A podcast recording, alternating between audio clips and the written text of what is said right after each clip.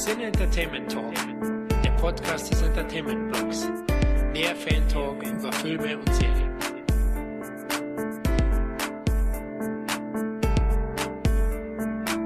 Hallo und herzlich willkommen zu einem weiteren Patreon Special. Hier ist der Florian. Dominik. Und der Kevin.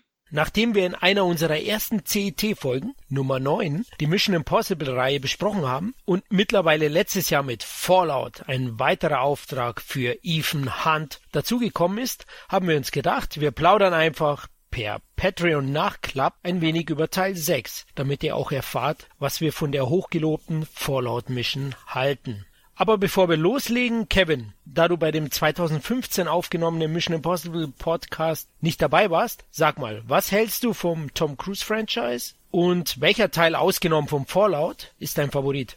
Oh, das ist gar nicht so einfach. Ich kann ja sagen, welchen ich, welchen ich am schlechtesten finde. Das ist Teil 2. Also ich finde, als Actionfilm ist er gut. Aber er ist irgendwie Fremdkörper in der Mission Impossible Reihe. Vom Gefühl her. Ich finde, er hat am wenigsten vom Mission Impossible. Das ist auch der Film, den ich am wenigsten gesehen habe. Den habe ich, glaube ich, wahrscheinlich nur zweimal gesehen, während ich alle anderen äh, viel öfter gesehen habe. Teil 1 war damals sehr gut, fand ich, von Brian De Palma, hat er gut gemacht.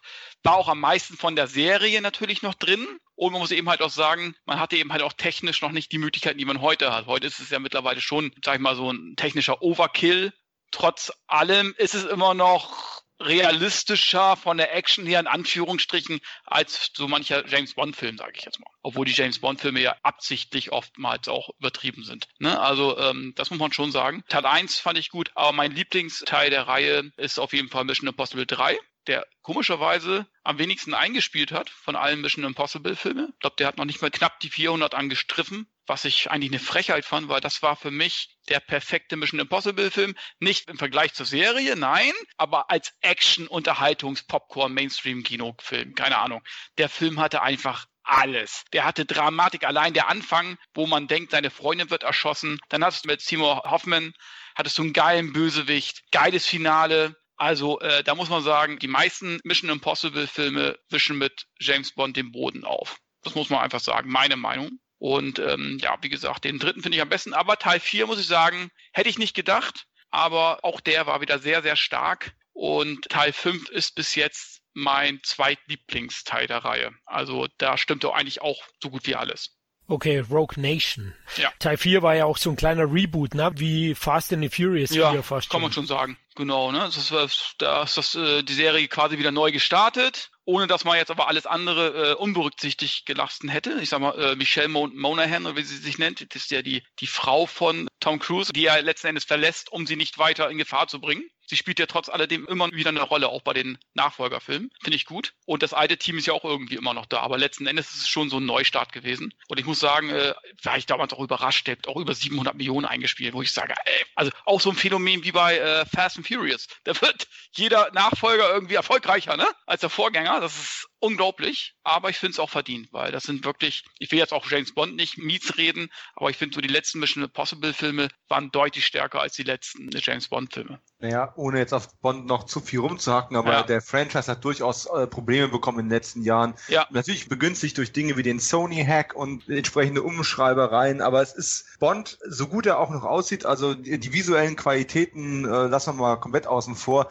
aber rein narrativ und auch von den Stunts und Verfolgungsjagden nicht nur, dass sie schlechter gemacht sind, sie sind auch einfach komplett undramatisch und das ja. hat die Mission Impossible Reihe ihm definitiv voraus momentan. Wobei ich, ich weiß gar nicht, ob ich das damals in dem Podcast auch so gesehen habe, aber vor allem in der Retrospektive muss ich wirklich sagen, Ghost Protocol fällt für mich tatsächlich ein bisschen ab ich weiß auch nicht mal. Ja, man hat die Nummer fallen lassen, hat seitdem angefangen, ähm, einfach den Mission Impossible Film Namen zu geben. Äh, letztendlich ist es bei Fast and Furious ja auch nicht anders. Und ich glaube, ein Stück weit ist es tatsächlich so ein Zaubertrick inzwischen, dass ab einem gewissen Punkt die Nummern weglässt, meistens ab dem dritten Teil, mhm. weil dann die Leute auch anfangen, es verschwimmt. Die Leute, weiß gar nicht, habe ich den schon gesehen? Keine Ahnung, gucke ich mir den halt an.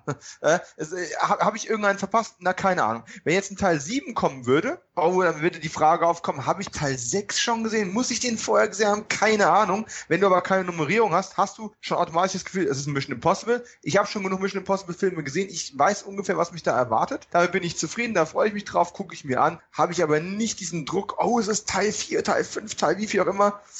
Wenn ich jetzt nicht alle gebingewatcht habe, dann bin ich da raus. Äh, es ist ein gewisser Befriedigungsfaktor mit dabei. Und das ist, denke ich mal, psychologisch irgendwo nachvollziehbar. Aber trotzdem Ghost Protocol, die CGI-Sandwolke Ja, ja, und ja, dieser ganze, Das war ein Nachteil. ja, auch diese Tower-Kletterei und sowas. Der Bösewicht nichts gegen den, ähm, ah, wie heißt doch gleich, Michael äh, Ja, das war der Schwächste. Äh, Das war der Schwächste der Reihe. Ja, mit, ne? vor allem hat er, hat er ja das Problem gehabt, auf Philip Seymour Hoffman zu folgen, wie du schon gesagt hast. Ja. Der, der dritte Teil hat den großen Vorteil gehabt, dank JJ, dass es ein sehr emotionaler Film irgendwo auch Ja. gewesen ist, mit einem auch emotional volltreffenden Schurken, der einfach genial war. Und das das war für mich schon bei allem Spektakel ein Schritt zurück. Und. McHugh hat es dann irgendwie wieder, also Christopher McQuarrie, hat es dann irgendwie wieder rumgerissen, das Steuer für mich. Ich fand auch bei Ähm. Teil 4 den Anfang auch Mhm. stärker als das Finale zum Beispiel, muss ich ganz Absolut. sagen. Der, der Ja. Ausbruch von der, vom Gefängnis und so weiter, ne? Also der Anfang, muss ich sagen, da habe ich mir auch gedacht, wenn es so bleibt, geil, geil, geil. Ich meine, der Film war bis zum Schluss gut. Aber ich muss schon sagen, er flacht dann zum Ende hin schon, meines Erachtens, schon ein bisschen ab. Äh, spätestens so ab der äh, Staubwolke sozusagen, die dann so, äh, sag mal so, so der dramatische Höhepunkt ist ja sozusagen auf dem Hochhaus. Da muss man sagen, ey, geil, puh, da habe ich auch schweißnasse Hände bekommen. Es war geil gemacht, wo er da Mhm. diese Fassade so lang kraxelt. Und dann, wo der, wo sozusagen so die Action so im Sandsturm so und so ist und auch das Finale. Das finde ich, das fand ich schon ein bisschen schwächer als der Anfang. Was ich bei Mission Impossible, bei der Reihe aber besser finde als bei Bond. Ich meine, bei Mission Impossible weißt du auch, Ethan Hunt stirbt nicht normalerweise. Genau wie bei James Bond. Da kannst du noch so eine dramatische Verfolgungsszene haben. Du weißt theoretisch, hm, es Mhm. muss einen nächsten Teil geben. Er kann nicht sterben, ne? Aber das Gute daran ist eben halt bei Mission Impossible, trotzdem sind die, finde ich, wie du es dir eben auch schon gesagt hast, so diese, diese Verfolgungsjagden und so trotzdem so dramatisch, dass du trotzdem um ihn Angst hast und das, was noch viel besser ist, um die Charaktere um ihn herum, die ja eigentlich fast allesamt sympathisch sind. Oder eigentlich alle sympathisch sind. Auch Mhm. die neu hinzugekommenen. Um die hast du ja auch Angst. Und das hast du bei James Bond nicht, weil bei James Bond weißt du immer, der hat jedes Mal ein neues Bond-Girl entweder geht die hops oder bleibt am Leben, keine Ahnung, aber die spielt beim nächsten Tag wahrscheinlich nicht mehr mit. Ne? Mhm. Du hast letzten Endes ja nur James Bond und von mir aus ja auch noch Q. So, oder, oder die, die anderen, die eben halt am Anfang oder am Ende noch dabei sind. Aber ansonsten, aber bei Mission Impossible hast du ja eigentlich das gesamte Team immer irgendwie dabei. Und das ist der Vorteil, finde ich. Da funktioniert bei mir auch so mehr noch diese, diese Spannungsschiene und diese Dramatikschiene, sage ich jetzt mal, die ich bei James Bond nicht so empfinde. Absolut, ja. Ja, das kann ich auch so bestätigen. Ich bin ja auch ein großer Mission-Fan, wie Dominik auch. Wir haben da eine große Liebe dafür. Deswegen haben wir damals auch den Cast gemacht und freuen uns auch weiter auf die zukünftigen Teile, die noch kommen werden. Werden wir am Schluss vielleicht kurz nochmal drauf eingehen. Es wurden ja schon, wurde ja auch was bestätigt mittlerweile. Was mir aber aufgefallen ist, ist, dass man ab Fallout jetzt doch den Vorgänger gesehen haben sollte. Da ist der Zusammenhang dann doch schon da, ne? Wenn es auch am, zum Beispiel Bösewicht und äh, Team. Ja, man muss es nicht zwingend, aber es ist definitiv ein Mehrwert, wenn du ihn gesehen hast. Ja, mit Sicherheit, aber ich unterstelle mal, dass man Fallout auch so verstehen kann. Ich habe natürlich Rogue Nation gesehen, aber tatsächlich auch nur einmal und das war damals im Kino. Das ist jetzt inzwischen vier Jahre her, dass ich den im Kino gesehen habe. Und äh, so gut ist mein Gedächtnis auch nicht mehr. Ich gehe stark auf die 40 zu. Und von daher, ich denke, es funktioniert schon immer noch. Plus es sind drei bis vier Jahre, je nachdem, wann wir ihn gesehen haben, vergangen. Irgendwann hat man es natürlich schon gesehen. Ich unterstelle jetzt aber auch, dass man viele Handlungsbögen ja selbst von früher noch mit Michelle Monaghan wieder aufgegriffen und auch tatsächlich zu einem Ende geführt hat. Wir wollen jetzt noch nicht zu sehr jetzt auf Ford eingehen, aber grundsätzlich, dass man tatsächlich sich damit auch ein bisschen freigeschwommen hat, um dann wieder quasi neue Minibögen für die Zukunft sich irgendwo aufzubauen. Bevor wir Fallout eingehen, ich habe jetzt nochmal eine Frage zu einem anderen Aspekt, den ihr angesprochen habt. Und zwar das Team. Ich meine, es ist ja immer der große Unterschied auch schon früher in der, in der Serie gewesen, dass äh, Mission Impossible natürlich immer so ein bisschen ein Gruppenspiel gewesen ist. Mit der Hinzunahme von Tom Cruise wurde es natürlich auch immer mehr ein Star-Vehikel. Trotzdem hat man sich ja Mühe gegeben, A, bekannte Gesichter zu besetzen in den Nebenrollen, sag ich jetzt mal, die Teammitglieder und selbst die bürokratischen Vorgesetzten hat man eben dann einen Eric Baldwin da sitzen. Aber habt ihr nicht auch das Gefühl, dass manchmal die trotz all dem noch verschenkt werden? Äh, Kevin hat gerade gesagt, man gibt sich immer Mühe, dass die auch mal mit einbezogen werden und dann kommen die auch mal, äh, geraten die auch mal in Gefahr, um, mal dramaturgische Punkte zu setzen. Das finde ich auch relativ gut. Nichtsdestoweniger habe ich manchmal so das Gefühl, dass die doch keine so richtigen Storybögen haben. Und wenn ich dann in Making-ofs und sowas Sprüche höre von wegen, ja, Benji hat in diesem Film eine ganz interessante eigene Story. Wirklich? Aber die ist mir nicht wirklich aufgefallen. Vielleicht, Ja. hat, er eine, vielleicht hat er eine Szene mehr als im Film davor oder, oder auch wegen Rames hat man eine Szene mehr als davor. Aber ist das wirklich so? Und ganz ehrlich, warum haben sie die Chance, mit Jeremy Renner einen potenziellen Nachfolger aufzubauen, versemmelt? Oder nicht Ja, das habe ich mich auch gefragt, warum der im Fallout gar nicht mehr Der war ja gar nicht mehr dabei, glaube ich, ne, oder? Der Marvel-Drehs, würde ich mal sagen. Genau, ja gut, das ist schon klar, aber das ist natürlich dann ein bisschen blöd. Man fragt sich, man hätte ja wenigstens eine Erklärung irgendwie haben können. Also ich glaube nicht, dass es da eine geliefert worden ist. Aber äh, du hast schon recht, man könnte aus diesen Nebenrollen noch ein bisschen mehr rausholen, aber es ist dann, glaube ich, auch zu sehr immer noch eine Tom Cruise Show. Weil alle großen Action-Szenen zum Beispiel hat immer Tom Cruise. Immer. So, und es ist einfach ein Tom Cruise-Vehikel einfach, ja, der vielleicht immer noch nicht genug abgeben möchte. Ja, aber, aber Tom macht es ja auch. Also ich sehe nicht bei Simon Peck dieses Bedürfnis, sich irgendwo draußen an ein Flugzeug dran zu Nein, Nein, klar, aber du hättest ja auch, ich meine, wir, wir, haben ja jetzt auch zum Beispiel Rebecca Ferguson, die ist mhm. ja schon seit Rook Nation dabei. Fand ich auch super toll eingeführt, wo ich gesagt habe, naja, das wird wahrscheinlich die neue Liebschaft irgendwann werden von äh, Tom Cruise. Darauf wird es wohl irgendwann hinauslaufen. Aber die hat ja eben halt auch schon viele Action-Szenen. Also, wo ich dann auch sage, oh, Frauen und Action-Szenen, oh. Aber bei ihr, top. Also, klasse Frau, sehr erotisch, und auch heiß in ihrer in ihren Action-Szenen irgendwie. Ne? Also muss ich schon sagen, die passt hundertprozentig rein. Und ich finde schon, sie hat auch schon hier die, zum Beispiel Motorradjagden und so weiter. Ich glaube, hat sie jeweils in Fallout hat sie glaube ich so eine Motorradszene gehabt und äh, bei Rogue Nation hat sie auch schon so ähnliche Szenen gehabt, Verfolgungsjagden. Ne? Also ich finde, sie hat schon äh, ja und alle anderen gut. Simon Peck ist ja eben halt der Computer-Nerd äh, mehr oder weniger. Und Ring Rames ist ja mehr so der Tüftler, der aus dem Hinter, der im Hintergrund, ne? Aber du hast eben halt im Fallout ja dann auch diesen Henry Cavill, wo ich jetzt schon mal sage, finde ich, er hat mich jetzt nicht großartig gestört in dem Film. Ich fand ihn aber insgesamt eher überflüssig. Uh. uh. Ja, ja, Uh, okay, ja. das wird gleich die Bombe am Anfang. da gibt's Beef. Äh, an dieser Stelle seid darauf hingewiesen, ist Spoiler-Podcast oder nicht Spoiler-Podcast? Das ist die Frage. Ja, wir spoilern die Scheiße aus dem Film natürlich. Gut, also wer ihn noch nicht gesehen hat, sollte ab jetzt hören auf eigene Gefahr. Ne? Also ihr habt noch fünf Sekunden, diesen Podcast auszuschalten und wir zu hören, wenn ihr die Blu-ray äh, gesehen habt. Ansonsten, ja, weiterhören auf eigene Gefahr. Okay, aber Fallout, Florian. Haben wir noch was oder wollen wir mal über Fallout sprechen? Ich wollte eigentlich nur das bestätigen. Für mich ist Mission Impossible kein Ensemble-Film, sondern Tom Cruise-Vehikel. Und äh, die meisten Figuren sind nur Sidekicks. Ich sag auch manchmal leider. Es gibt wirklich Figuren, wo ich ein bisschen schade finde, dass man sie nicht so einsetzt. Bei manchen freue ich mich. Mission Impossible 2, wie hieß der Helikopterpilot? Mhm. Also bei manchen denke ich mir auch, okay, das passt. Aber es ist halt ein Tom Cruise Monster sozusagen. Und ja, er tobt sich da ja aus, lebt sich aus in dem Mission Impossible Franchise, bis er wahrscheinlich irgendwann das Zeitliche segnet, weil er es übertreibt. Aber mal schauen. Na gut, das haben wir bei Sylvester Stallone auch schon immer gedacht. Ne? Was haben wir da, was hat die Welt damals einen Aufschrei gehabt, äh, als er mit, oh Gott, wie alt war er, 55, 57 für Rocky Balboa wieder angefangen hat zu trainieren? Ja. Warum muss der alte Mann jetzt nochmal anfangen, Muskelmasse aufzubauen, um einen Boxerfilm zu machen? Ja, und jetzt haben wir hier Strahlmann Tom Cruise und ist ja auch keine unumstrittene Persönlichkeit. Das kann man ja einfach mal so in den Raum stellen. Ich bleibe dabei, ich trenne Kunst vom Künstler. Das macht das Richtig. Leben wesentlich einfacher. Ja. Und es gibt eigentlich trotz all dem, unabhängig davon, was man von der Person erhalten mag, gibt es sowas wie einen schlechten Tom Cruise-Film eigentlich nicht.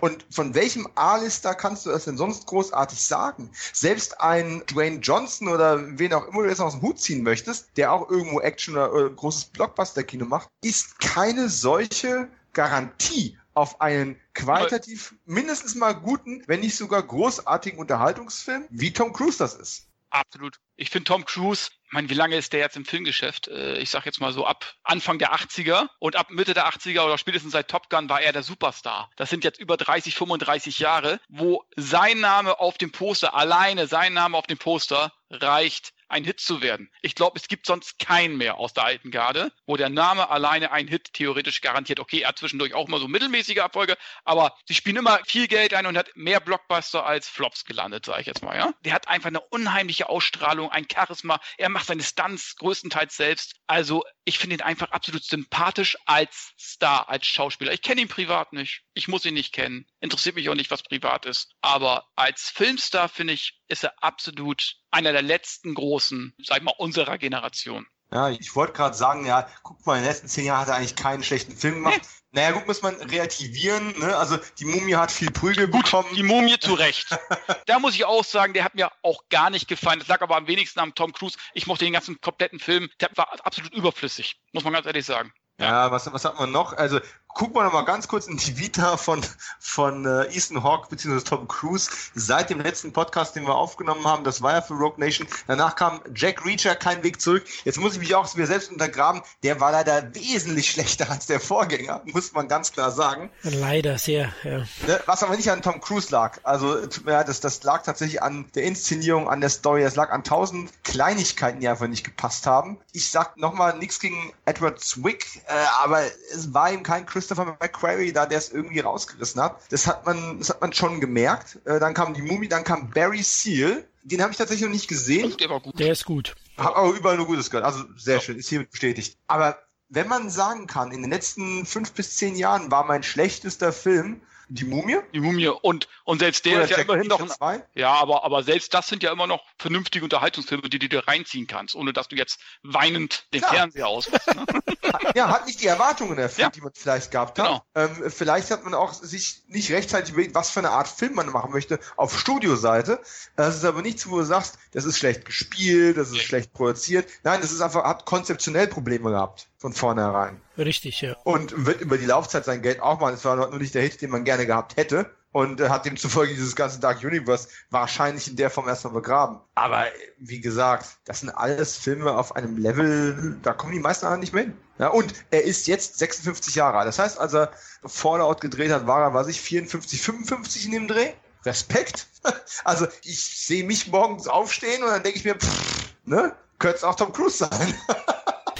Also, ich, ich bin etliche Jahre jünger noch. Also, ach. Ich finde das auch also bewundernswert bei ihm. Also klar, ein bisschen nachhelfen wird da auch. Trotzdem die Fitness, da muss man was dafür tun. Die Stunts, die er dreht, wir kommen ja jetzt gleich zu Fallout, denn hier schießt er definitiv einen Vogel ab in der Richtung, was er liefert. Und ja, ihr habt alles schon zu Cruz gesagt. Ich trenne ihn auch von der Privatperson. Ich liebe seine Filme, ich liebe ihn als Schauspieler. Wenn er mitspielt, ist das wirklich ein Grund, den Film zu sehen für mich. Ja. Und ähm, seine Stärken sind seine Vielseitigkeit auch. Also er kann auch wirklich in verschiedensten Genres bestehen. Sie Jerry Maguire, geboren am 4. Juli, Magnolia, selbst Tropic Thunder, wo er super ist. Ähm, oh mein Gott, ja. Also er ist wirklich ein großer und hatte er einen wirklichen Durchhänger in seiner Karriere, wie alle Nein. anderen großen Stars von damals? Nee, nicht wirklich. Ja, also selbst wenn ein Film mal nicht so gut lief, hat er danach gleich wieder einen Hit gehabt und musste nicht unbedingt auf ein Franchise zurückgreifen, so wie mein, meinetwegen Sylvester Stallone, ne? Also, das muss man sagen. Und er hat eben in allen verschiedenen Facetten der Schauspielerei irgendwie auch glänzen können. Ob das jetzt ein Drama war, selbst im Comedy-Bereich oder eben halt in Action. Und wie gesagt, sein Name hat immer noch Gewicht in Hollywood. Und äh, das musst du erstmal schaffen über vier, fast vier Jahrzehnte. Ne, ich bin ja immer versucht zu sagen, äh, seine schauspielerische Bandbreite sei limitiert. Aber A, versucht er auch gar nicht Charakterdarsteller zu sein und äh, jetzt hier äh, Winston Churchill zu spielen in irgendeinem Biopic. Das ist ja gar nicht sein Anspruch. Aber das, was er macht und wie er es macht, trifft er halt voll auf den Punkt. Und äh, wie gesagt, dieses äh, mangelnde Bandbreite, Florian hat es eben erwähnt, ne? Tropic Thunder, guckst dir an, der hat er geboren am 4. Juli, also das geht schon. Ich glaube, er weiß auch, was er kann. Und manchmal äh, reichen, bei manchen Schauspielern reicht auch einfach die Präsenz einfach aus, dass sie da sind. Die haben einfach das gewisse Etwas. Ne? Mhm. Da müssen sie nicht die Leute an die Wand spielen. Das reicht einfach, dass sie dabei sind. Ne? Und Tom Cruise, der spielt nie schlecht, ist aber auch nie der, ist auch nicht der große Shakespeare-Schauspieler. Das braucht er aber auch für seine Rollen nicht nicht. Ne, das ist einfach so. Und er wählt, finde ich, sehr, sehr clever auch seine Rollen aus. Ja, was ich toll finde an ihm ist auch wirklich, er steht voll und ganz hinter dem Projekt. Ja, ja also marketingtechnisch und so, wenn ich ein Produzent oder ein Studio wäre, ich würde ihn allein verpflichten, weil ich weiß, der tut alles dafür, dass der Film ja. auch ein Erfolg wird. Da gibt's manche Schauspieler, die, Gott, die schauen aus, als ob sie gerade beim Zahnarzt waren, wenn sie interviewt werden zu ihren Projekten. Also Wahnsinn. Ich habe ihn einmal live erleben dürfen bei einer Premiere von Night and Day hier in München am Gloria Palast. Ich war nur in der Menge von 5000 Frauen und ich war halt dazwischen. und hey, der eine Stunde oder länger hat sich der Zeit genommen, um Fotos zu machen. Also das war echt bewundernswert. Jetzt sage ich das Wort schon wieder. Aber ich bin einfach in der Hinsicht ein Fan von ihm als, als Schauspieler. Und Christopher McQuarrie scheint es ja irgendwie auch zu sein. Der hat ja jetzt quasi, da mache ich jetzt mal die dezente Überleitung zu Fallout langsam. Der hat ja jetzt quasi den, neunten Film, wenn ich mich nicht erzählt habe, mit, mit Tom Cruise gemacht, wenn man die ganzen Produktionsgeschichten und äh, Drehbucharbeiten mitrechnet. Und die beiden haben sich ja doch, ja, wie soll ich sagen, relativ spät gefunden. Aber es ist ja doch eine sehr, sehr fruchtbare Beziehung, dass man fast schon wieder sagen möchte, das ist so ein Team wie eben auch DiCaprio und Scorsese und sowas, wo du weißt, die arbeiten gern zusammen, die haben irgendwie eine gemeinsame Sprache entwickelt und das, das funktioniert. Hätte ich eigentlich nie gedacht, weil für mich war Christopher McQuarrie ja jahrelang äh, der Regisseur von Way of the Gun, den leider kaum einer kennt, ein total großartiger Film und eben der Autor von den, von den üblichen Verdächtigen.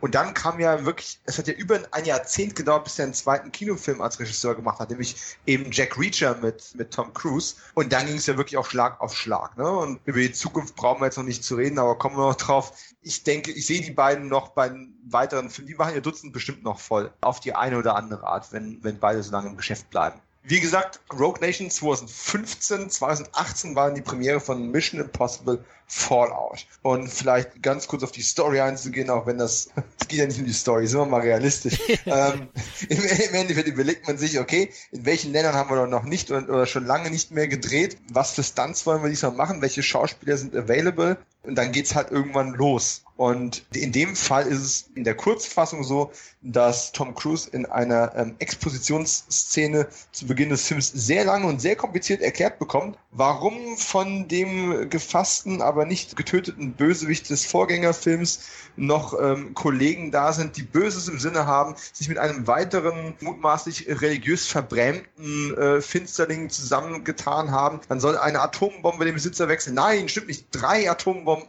Lange Rede, kurzer Sinn damit Bösbuben-Konsortium A mit Bösbube B nicht zusammenkommt, um äh, drei Bömmchen abzuwerfen, wird dann eben das äh, IMF-Team um Ethan Hunt losgeschickt, um Berlin, wenn ich es richtig im Kopf habe, eben diese Atomwaffen, die Nuklearsprengköpfe abzufangen. Das geht gründlich in die Hose und deswegen gibt es eine quasi eine neue Mission Impossible, wo dann Tom Cruise mit, ja, mit einem äh, Aufsichtswauwau der CIA losgeschickt wird, um in Frankreich eben das wieder, wieder wettzumachen, was er vorher grandios versemmelt hat. Und äh, das war tatsächlich auch einer von den zwei Schwachpunkten, die ich dem Film ein bisschen anlasste, weil wenn die Jungs in so einem Tunnel stehen und dann tatsächlich gefühlt eine Minute länger brauchen als der Zuschauer, um sich daran zu erinnern, dass sie doch eigentlich gerade nach den Sprengköpfen gucken sollten und die jetzt weg sind, dann denke ich, meine Güte, also dafür, dass sie sonst immer so clever agieren und interagieren, war es reichlich kurzsichtig und da haben sie echt lange auf der Leitung gestanden. Und wenn ich dann höre, dass die im Schnitt diese Szene sogar noch massiv runtergekürzt haben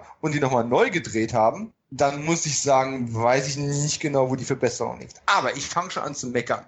Was gibt es über Fallout zu sagen? Wie hat er euch gefallen? Wollen wir mal die Settings nacheinander durchgehen? Wie fandet ihr den Auftakt, ich sag mal, bis Paris? Ja, hat mir auch schon super gefallen. Also ich fand den Auftakt, ich finde ja generell auch, du hast kurz die Story umrissen, aber die Geschichte um die Anti-IMF namens das Syndikat, finde ich, ja, spinnt einfach die Geschichte gelungen weiter, auch wenn es natürlich jetzt äh, hier keine großen Überraschungen gibt. Aber es ist insgesamt sehr stimmig, es macht Sinn und ja, der Auftakt war schon mal äh, erstklassig. Jetzt muss ich aber ganz kurz nochmal einhaken. Ja. Äh, das Anti-IMF hatten wir in Rogue Nation und ich bin eigentlich davon ausgegangen, dass, dass dieses Anti-IMF FF tatsächlich ein bisschen vertieft bekommen. Im Grunde habe ich aber das Gefühl gehabt, dass mir Fallout die Apostel quasi als ein aus der Asche des Anti-IMF äh, auferstandenes, gesichtsloses Irgendwas zu präsentieren, das auch wirklich nicht so eine große Bedeutung im weiteren Film hat. Da war ich ein bisschen, bisschen enttäuscht von. So dieses Anti-IMF-Konzept wie im Vorgängerfilm hat mir tatsächlich eine Spur besser gefallen. Ja gut, du hast schon recht, dass sie es jetzt eben anders benennen und vielleicht aufgrund des einen Charakters etwas verwässert haben. Aber ich warte mal noch auf die Fortsetzungen. Ich könnte mir vorstellen, dass das nochmal weitergesponnen wird und hier einfach nur Nebelbomben vom Anti-IMF geschmissen worden sind. Ich, ho ich hoffe, es ist nicht ganz vom Tisch. Also das ist so meine Vermutung. Da ist natürlich auch viel hätte, wenn und aber. Aber wie gesagt, der Anfang hat mir schon fantastisch gefallen. Ich möchte hier auch gleich jetzt im Vorfeld den Sound und den Score von dem Film Film sehr, sehr loben. Mit einer der mhm. besten für mich des Franchise. Der hat eine Dynamik, die ist unglaublich. Passt natürlich auch zum Film perfekt. Also hat mich schwer beeindruckt und, und richtig im Kino durchgeschüttelt. Kevin, wie fandst du den Start? Ja, ist ja ähnlich wie bei James Bond sozusagen. Ne? Also das geht schon immer sehr, sehr gut los, das ja auch marketingtechnisch immer ganz gut ist. Ne? Du musst ja auch die Filme gut verkaufen können und da ist Action am Anfang immer ganz gut. Und du willst die Zuschauer natürlich gleich wachrütteln im Kino. Du wirst immer gleich sagen, wow, die kriegen gleich einen auf die Fresse sozusagen, bildtechnisch. Wow, wow, wow, ne? Eine Kulisse nach der anderen, keine Ahnung, die Stadt, die Stadt, die Stadt. Ne? Das ist, ist Wahnsinn, ne? Also du kommst gar nicht irgendwie dazu, deinen Popcorn richtig hinzurütteln und dir die Strohhalme in die Cola zu drücken, dann wirst du schon gleich weggefegt irgendwie, ne? Das ist das Geile daran. Und trotzdem, finde ich, haben diese Filme immer noch eine vernünftige Story. Das mit dem Anti-IMF, muss ich auch sagen, hätte ich jetzt auch gerne etwas vertiefter gesehen. Es kommt mir immer so vor wie bei diesen Marvel-Dingern hier. Diese, gibt es ja auch diese Untergrundgruppe, die alles torpediert. Wie heißen die denn? Die Hydra? Ja, Hydra. Mhm. Und so ist, so ist irgendwie die Anti-IMF irgendwie, finde ich. Keine Ahnung, ob das derselbe Storyschreiber ist. Stan Lee. Aber, trotz, ne, aber trotz allem muss ich einfach sagen, der Film hat einfach die perfekte Mischung. Also ich muss echt sagen, da muss sich James Bond, so die nächsten, müssen sich die nächsten James Bond-Filme echt was einfallen lassen, um das irgendwie zu toppen. Ganz ehrlich. Nicht nur die, was die Action angeht, sondern auch von der Story her. Es ist einfach viel flüssiger, viel spannender einfach. Selbst die Geschichte mit dem Anti-IMF, okay, das kann man ein bisschen, aber trotz allem ist da ja immer so ein, so ein roter Faden, zieht sich ja durch die ganzen Filme jetzt mittlerweile. So, und ähm, das ist alles sehr spannend. Es wird nicht langweilig, wie es bei anderen Agentenfilmen so oftmals der Fall ist, wo du sagst, oh, jetzt ist mir alles ein bisschen zu sehr verknüpft und so, äh, da habe ich keine Lust mehr äh, weiter irgendwie, da konzentriere ich mich jetzt gar nicht mehr drauf, wann kommt die nächste Action-Szene. Das hast du hier nicht. Ne? Und ja, das macht einfach Spaß. Das sieht eben halt auch, dass die auch einfach gute Drehbuchschreiber, sage ich jetzt mal, in dem Franchise irgendwie beschäftigen. Ja, sag, sagen wir mal, ich möchte da gerade mal reingrätschen, ja. sie lösen die Probleme, die sie haben, eleganter. Es genau. so. Also auch Mission Impossible Fallout ist ja der Dreh begonnen worden, bevor die ein fertiges Drehbuch hatten. Und die haben sich während den Dreharbeiten noch fünfmal anders überlegt, wie die Story eigentlich weiter verlaufen soll. Mhm. Äh, das, das, ist dann, muss man aber wirklich sagen, man sieht es dem Film nicht großartig an. Beim letzten Bond hast du es mehr als deutlich um die Ohren gehauen bekommen. Und das finde ich halt immer so ein bisschen arg ärgerlich. Ich möchte mal gleich vorneweg was, was ganz Grundsätzliches ähm, dazu sagen. Wir haben ja einmal die Tradition gebrochen. Ne? Mission Impossible war ja ein Franchise, der von vornherein immer damit gepunktet hat, dass man für jeden Film einen neuen Regisseur und damit eine neue visuelle Stimme einfach in das Franchise eingeführt hat. Und mit Christopher McCrae's Rückkehr nach Rogue Nation hat man jetzt quasi zum ersten Mal zweimal denselben Regisseur in Folge. Nichtsdestoweniger war sich McCrary dessen bewusst, dass die Fans eigentlich potenziell darüber nörgeln könnten und dass die eigentlich was anderes erwarten von der Historie des Franchise her und hat sich deswegen relativ große Mühe gegeben, nach eigener Aussage, dass er diesen Film anders angeht als den Vorgänger. Nun möchte ich mitnichten behaupten, ich wüsste es besser als Christopher McCrary. Ich sehe aber natürlich trotzdem eine gewisse Handschrift, die sich nicht leugnen lässt, obwohl er einen anderen Kameramann eingesetzt hat. Er hat den Komponisten ausgetauscht. Er hat es nicht mit seinem üblichen Team, was er vorher etabliert etabliert hat, hat quasi sein IMF-Team hinter den Kulissen ausgetauscht, um ein neues Feeling zu erzeugen. Aber natürlich kann man es nicht ganz verhindern, dass es trotzdem ein bisschen nach Christopher McCrary auch einfach aussieht und riecht und sich anfühlt. Aber das finde ich gut, weil ich bin ein Fan von ihm. Aber grundsätzlich, man bemüht sich, ganz funktioniert es nicht. Aber wir hatten noch nie einen Mission Impossible Film, der nicht mit einer Falle beginnt oder mit einer Mission, ja. sondern mit einem Traum. Ah, das, das hatten wir noch nicht gehabt. Wir haben ja gerade schon, bevor wir die erste Hauptlocation, nämlich Paris, erreichen, haben wir ja schon Traum in, ich haben es gedreht? In Thailand, glaube ich? Oder nee, war auch Neuseeland, glaube ich, gewesen. Ich, ich, bin mir nicht mehr ganz sicher. Ähm, nagel mich finde nicht drauf fest. Traumsequenz, irgendwo malerische Landschaft, sagen wir jetzt einfach mal, es war Neuseeland. Danach, zumindest laut Untertitel Belfast, ne, wenn Ethan Hunter in seinem Versteck hockt und äh, im, im Regen seine neue Missionskassette überreicht bekommt. Und dann stellt er sein Team zusammen, was wir leider nicht sehen, aber ist ja nicht schlimm. Das Team kennen wir ja schon. Ich fand diese Rekrutierung aber eigentlich immer ganz charmant. Und dann sind wir quasi schon in Berlin. Und dann sind wir auf, der, auf dem Flughafen Rammstein, wenn es nach Paris rübergeht. Also wir haben jetzt schon in den ersten, keine Ahnung, ich habe es nicht geteilt, 10 Minuten, nicht mal 15 Minuten, noch keine richtig großen Action-Szenen und nur so ein kleines Scharmützel, aber haben schon x komplett verschiedene Settings und haben Traumsequenz angefangen. In einem Agenten-Thriller. Das habe ich noch nicht gesehen. Und um Florians Punkt nochmal aufzugreifen, äh, ja, der Soundtrack ist großartig. Ich mag zwar Joe Kramer, der den letzten Mission Impossible gescored hat, äh, mag ich sehr gern. Aber Lorne Balf oder Balfi oder wie auch immer man ihn ausspricht, hat bei Fallout definitiv einen richtig geilen Job gemacht. Und ich kann nur, ich habe heute mit meinem, mit meinem Komponisten von meinem Film gesprochen, dass er sich unbedingt die Blu-ray holen muss, weil es gibt eine isolierte Tonspur, es gibt ein Audiokommentar vom Komponisten und es gibt Bonusmaterial zum Scoring. Also ist wirklich tatsächlich bemerkenswert, wenn man sich für sowas interessiert, da mal genauer hinzuschauen. Genau. Ganz kurz zum Beginn, weil du jetzt die einzelnen Punkte auch abgegangen bist oder Locations. Ich finde, das Gute an dem Beginn des Films ist natürlich auch, dass der noch relativ klassisch gehalten ist und eher den Spionageteil des Franchise abdeckt. Ja, und später, aber spätestens ab Paris natürlich, obwohl ich die Szene liebe, weil da gibt's dermaßen viel zu sehen an Schauwerten, geht's dann rein in die Action-Schlacht. Aber der Beginn ist noch sehr Rogue Nation-mäßig, meine Meinung nach. Ne? Also da verspürt er noch ja. auch diesen Spion, diesen Agenten-Touch. Da war Phantom-Protokoll natürlich am rasantesten vom Anfang her. Das ist natürlich klar. Aber trotzdem wirst du weggepustet weil dich einfach auch diese ganzen Kulissen und Locations und so weiter äh, und, und auch der Soundtrack erschlagen, sozusagen. Mhm. Ne? Es ist ja trotzdem nicht, dass es jetzt irgendwie langweilig ist. Es ist ja trotzdem eine Art Action, nur nicht vielleicht keine Geballere oder keine Verfolgungsjagd gerade, wie es meinetwegen bei Phantom-Protokoll war. Also, obwohl ich den Anfang bis jetzt irgendwie, die fand ich richtig geil. Da muss ja, ich ehrlich sagen. Der war, der war wirklich gut, ne? Also ähm, auch, auch die Szene da äh, zum Beispiel in, in Russland, da, wo sie dann den Kreml in die Luft jagen. ne, also. Auch da war das CGI relativ schlecht. Also, das stimmt. Mein, ich meine, klar, auch, auch hier in, in, der eben von mir noch gelobten Anfangstraumsequenz mhm. wird CG eingesetzt, was ich ein bisschen eine unglückliche Wahl finde für einen Film, ja. der so viel Wert auf seine e echten physischen Distanz legt. Aber es war gut gemacht und es war eine Traumsequenz, da kann man sowieso vieles verzeihen im Endeffekt, ne?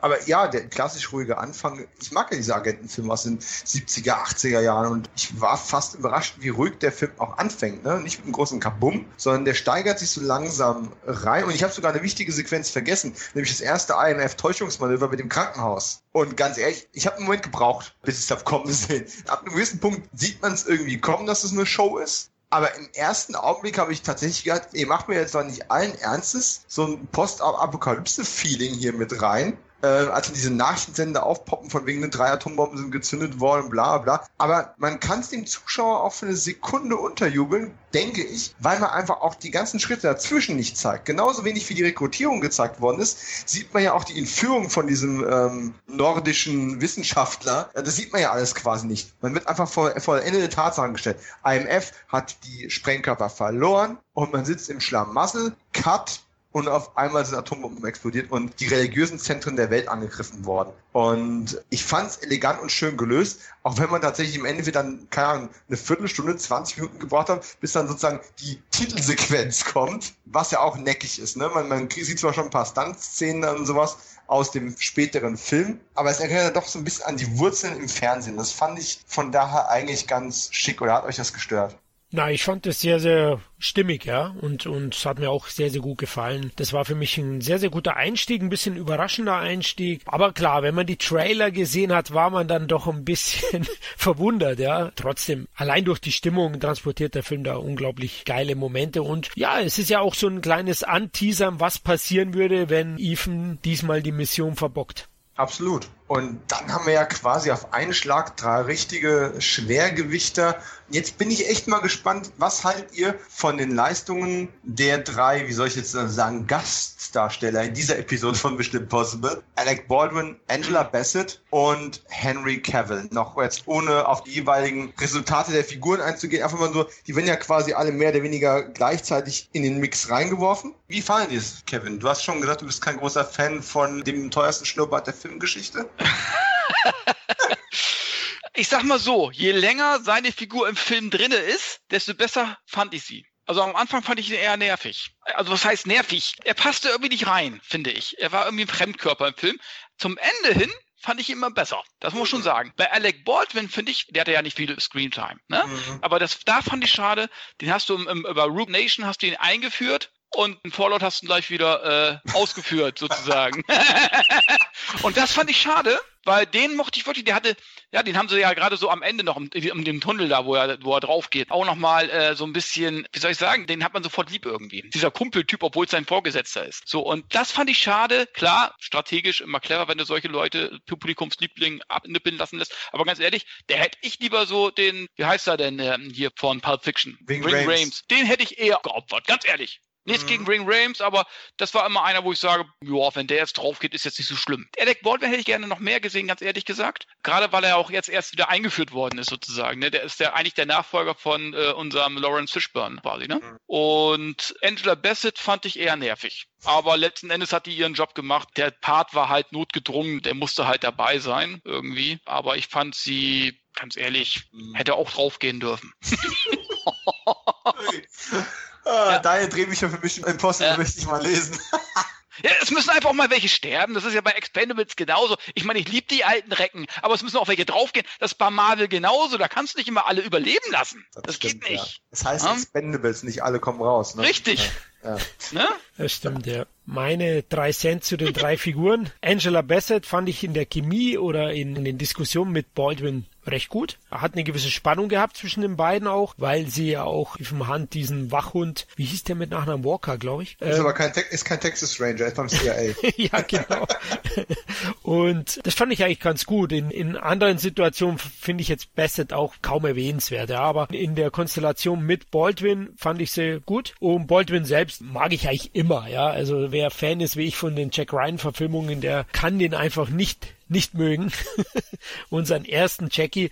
Und ähm, ja, es hat mir auch leid getan und es hätte gern auch wer anders sterben können, aber ich finde es als dramaturgischen Punch perfekt. Das ist klar. Deswegen ja. finde ich es auch vertretbar und äh, ich war dann auch emotional gleich an den Eiern sozusagen. Äh, ich muss aber auf jeden Fall auch sagen, äh, Angela Bassett ist eigentlich eine Bombenschauspielerin, aber in dem Film erschreckend blass. Und das ja. kein, soll kein schlechtes Wortspiel sein, aber ich meine, sie war da, sie war funktional, aber im Endeffekt. Sie, war auch bei London Has Fallen dabei, ne? Da geht sie da auch drauf in, in glaube ich, im Hubschrauber oder sowas, ne? Fand ich jetzt auch nicht. Ja, gut, die war im Vorgänger auch dabei, da war sie okay. Aber gerade auch bei London Has Fallen, ganz ehrlich, also da hat sie, ich weiß nicht, das war einfach, früher ist sie mir einfach mehr aufgefallen, muss ja. ich sagen. Alec Baldwin kann ich nur unterschreiben, was ihr auch schon gesagt habt. Bombe. Also wirklich richtig gut. Der hat ja im Prinzip nur zwei große Szenen, wo er richtig punkten konnte. Aber das tut er dann auch. Und ja. ganz ehrlich, mein, mein, Highlight war, wo er die Fäuste auspackt und Henry Cavill ein paar verpasst. Das war einfach nur ein Highlight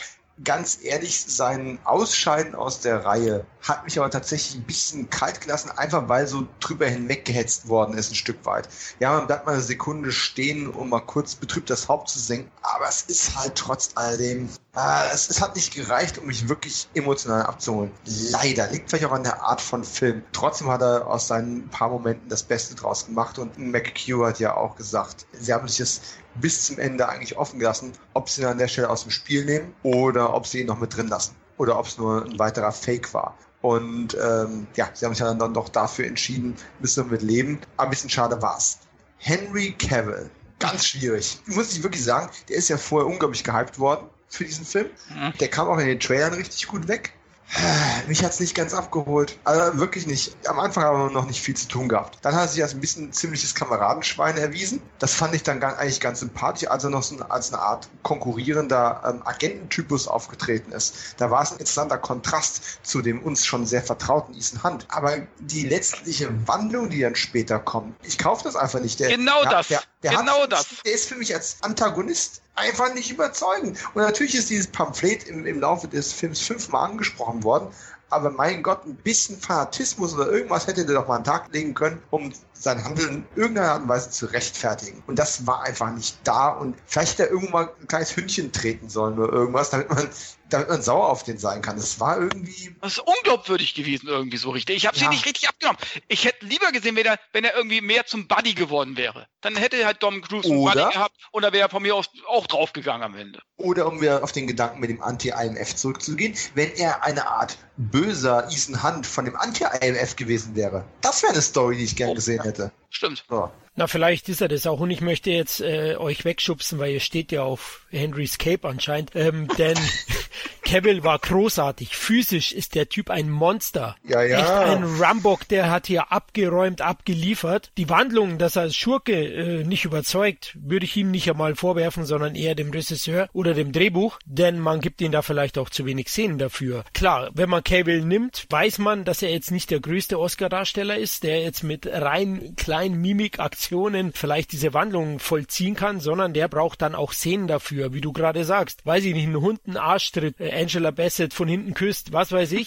ähm, irgendwas halt eben, dass man dem auf die Sprünge hilft. Das sehe ich eher im Fehler in der Regie und nicht in Cavill. Der war physisch großartig und das ist sicherlich auch sehr, sehr schwer, da Tom Cruise Paroli bieten zu können und das ja. macht er. Er macht sehr viel Sehen selbst, auch die im Hubschrauber. Da möchte ich auch nochmal die Blu-ray absolut loben. Unbedingt kaufen. Die gibt's gerade für 10 Euro oder weniger. Die hat Bonus Fett und da seht ihr auch dann, wie das großteils auch gedreht wird und man kann es teilweise auch nicht glauben, wie das umgesetzt wurde, dass äh, Cruise einen Hubschrauber selber fliegt und so weiter. Aber ich fand ihn fantastisch. Ich kann den Hype voll und ganz verstehen, schon allein wegen seines Schnauzers. ja, ja, ja. Also ich möchte mal betonen, ne, das ist ein Spitzenfilm, von dem wir hier reden. Ich nehme einfach schon mal vorweg, dass meine Wertung sehr, sehr positiv ausfällt. Insgesamt, alle Negativpunkte, die ich hier angesprochen habe, sind so Kleinigkeiten, die, wenn ich den Film ein bisschen auseinandernehme, mich ein bisschen von Bestwertungen einfach abhalten. Da muss man einfach sagen, ja, das liegt auch mit am Drehbuch, aber es liegt auch einfach daran, dass er, ich meine, er sitzt in einem Hubschrauber und er ballert durch die Gegend, aber wo ist der jetzt der Bösewicht? Warum soll ich jetzt auf den, auf den wütend sein? Oder warum soll ich mich vor dem fürchten? Weil er Muskeln unterm Anzug hat? Weil er einen Schnauzer hat? Nein, weil er, er ist nur das ausführende Organ der bösen Organisation. Ah, Den ja, Subtext bekommst du in Teil 7 dann vermutlich. Achso, weißt du, das ist normalerweise ist es meine Argumentation, um Ridley Scotts Alien-Franchise vor dir zu schützen. Ne? Das kommt im nächsten Teil. Richtig, genau. Den habe ich auch erst neulich wieder gehört, deswegen danke für diese, für diese schöne Lernstunde. Nein, also, also da sehe ich ihn wirklich als ausführendes Organ und nicht als diesen großen äh, Mann im Hintergrund. Aber er ist ja der Große im Hintergrund. Er hat das Pamphlet verfasst. Er ist derjenige welcher. Er ist der, der eigentlich schlimmer sein müsste als die Apostel. So. Ja, theoretisch. Ich glaube es nicht. Aber ähm, gut. Ah. Ist in diesem oh, Film. Du glaubst, dass Tom Cruise es in Wirklichkeit ist, ne? Ethan Hunt ist es. Ach. Oder seine Freundin. Oder seine Freundin. Oder sein Hund, den wir bisher noch nie gesehen haben. Nicht die Freundin, sondern die Frau Ferguson vielleicht, ja, wer weiß. Ach, okay. Nein, lass mir die Ferguson in Ruhe. Also da werde ich dann auch böse, muss ich sagen. Oh, Fergie. Also nur weil wir auf Kevin einschlagen, heißt das nicht, dass du euch auf Ferguson draufspringen kannst. Du willst ja auf Ferguson draufspringen, gibt's doch. Äh, das wollte ich gerade sagen, ja. Definitiv, ja. Also wie gesagt, äh, Cavill war für mich echt ein Brett, auch in Bezug auf physischen Sehen, die natürlich sehr, sehr wichtig sind. Ja. Und das hat der Film auch gebraucht. Der hat auch wirklich einen Schauspieler gebraucht, der damit Cruise mithalten kann. Wir können ja gerne jetzt dann zu Paris kommen. Ja, absolut. Denn allein die Paris-Sequenz, jetzt wollte ich schon sagen, bumst jeden Bombt der letzten Jahre, aber also was ja. da in Action geboten wird, habe ich wirklich seit Mad Max Fury Road nicht mehr auf der großen Leinwand gesehen. Witziger Vergleich, aber ich, ich bin durchaus deiner Meinung. Paris ist ja schon x-mal genutzt worden als, als Action-Location in allen möglichen Filmen. Aber Mission Impossible muss halt immer irgendwo eins draufsetzen. Und ja, es gab ein schönes Making-of. Ich habe das auch gesehen. Man hätte sogar ein bisschen mehr in die Tiefe gehen können. Das hat mich ein bisschen gefrustet. Aber wenn man da sieht, was da für ein Aufwand reingegangen ist, wie teilweise doch spontan solche Sachen überhaupt nur funktionieren, aber selbst bei einem Film in dieser Größe, dass die dann eben nicht mal eben den Arc de Triomphe mal eben so bespielen dürfen, das ist schon Hammer. Und ich habe, Florian und ich haben uns die Tage geschrieben, ich hänge ja filmisch gerade so ein bisschen in den 60ern fest und habe gerade Abenteuer in Rio geguckt mit Jean-Paul Belmondo. Und quasi am Tag nach Fallout sehe ich dann eben Belmondo auf dem Motorrad durch Paris rasen, um, um ein Auto zu verfolgen, ohne Helm.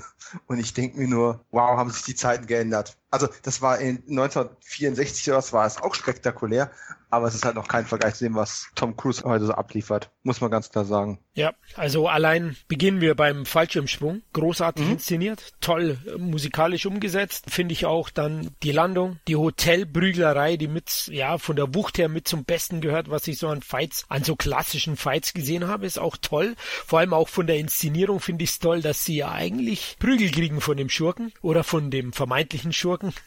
Und mhm. äh, das hat mir sehr, sehr gut gefallen. Ja. Du meinst das Klo? Äh, ja. Ja, Toilette, ja, genau.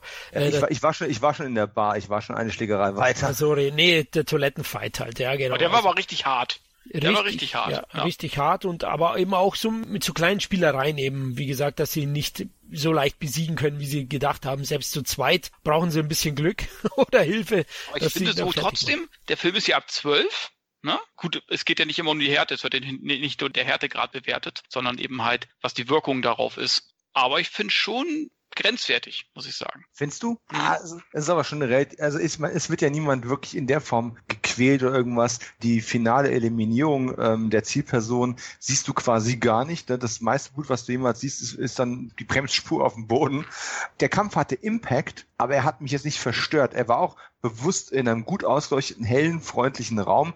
Äh, man hat nichts groß am Blut gesehen. Man, hat schon darauf geachtet, dass man mit der Freigabe nicht zu viel Probleme mhm. bekommt und ihn trotzdem das Maximum auszuloten an Wucht, die so ein Kampf haben kann. Und das finde ich eigentlich auch sehr gelungen gelöst. Ja, stimmt schon. Da kommst du auch wirklich nicht mehr mit mit Paris. Ne? Da hauen sie es dir um die Ohren, dann kommt die eine Szene, dann kommt auch schon die Verfolgungsjagd. Boah, ist die geil, ey. Hey, vergiss mir nicht den Barfight. Also ich muss ja sagen, ja. so wie Kevin ja mal gerne auf die Ferguson äh, möchte ähm, also, äh, springen und ihr wisst schon, ähm, also Vanessa Kirby als weiße Witwe, heuer die Waldfee. Ich habe die noch nie vorher bewusst gesehen. Die hat irgendwas abstrakt Interessantes. Äh, nicht, so, nicht mal so klassisch schön, obwohl die sicherlich eine gut aussehende Person ist, aber die hatte was. Und er hat auch so was Unberechenbares gehabt. Du hast irgendwie nie gewusst, ob die noch ganz bei Trost ist, was die als nächstes macht.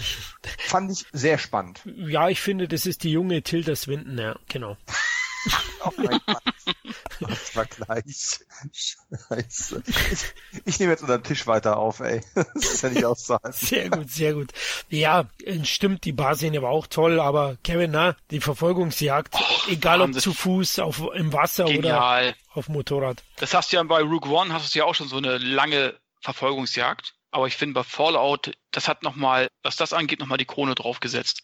Ich weiß, wie lange geht die? Zehn Minuten? Gefühlt? Wahrscheinlich, wahrscheinlich sogar noch ein Stück weit Oder länger. länger ne? Äh, wobei man auch da sagen muss, war ich auch überrascht. Wir haben den Film mit einem Traum angefangen, dann hatten wir eine Täuschungssequenz mit diesem künstlichen Krankenhaus und jetzt haben wir sogar noch äh, eine Fantasterei an der Stelle mit drin, wo sich Ethan Hunt dann vorstellt, wie die quasi bei diesem organisierten Überfall für die weiße Witwe dann die ganzen Polizisten alle abknallen. Das war auch ein ungewohntes Element in dieser Filmreihe, wo ich sage, pff, okay, wir... Ach, stimmt, wir das war dieser Sherlock Holmes wir, wir, Shot wir, tagträumen, ne? wir tagträumen jetzt noch ein bisschen. Ja. Okay, wir gehen von wir gehen von Gummimasken weg und, und tagträumen. Okay, cool.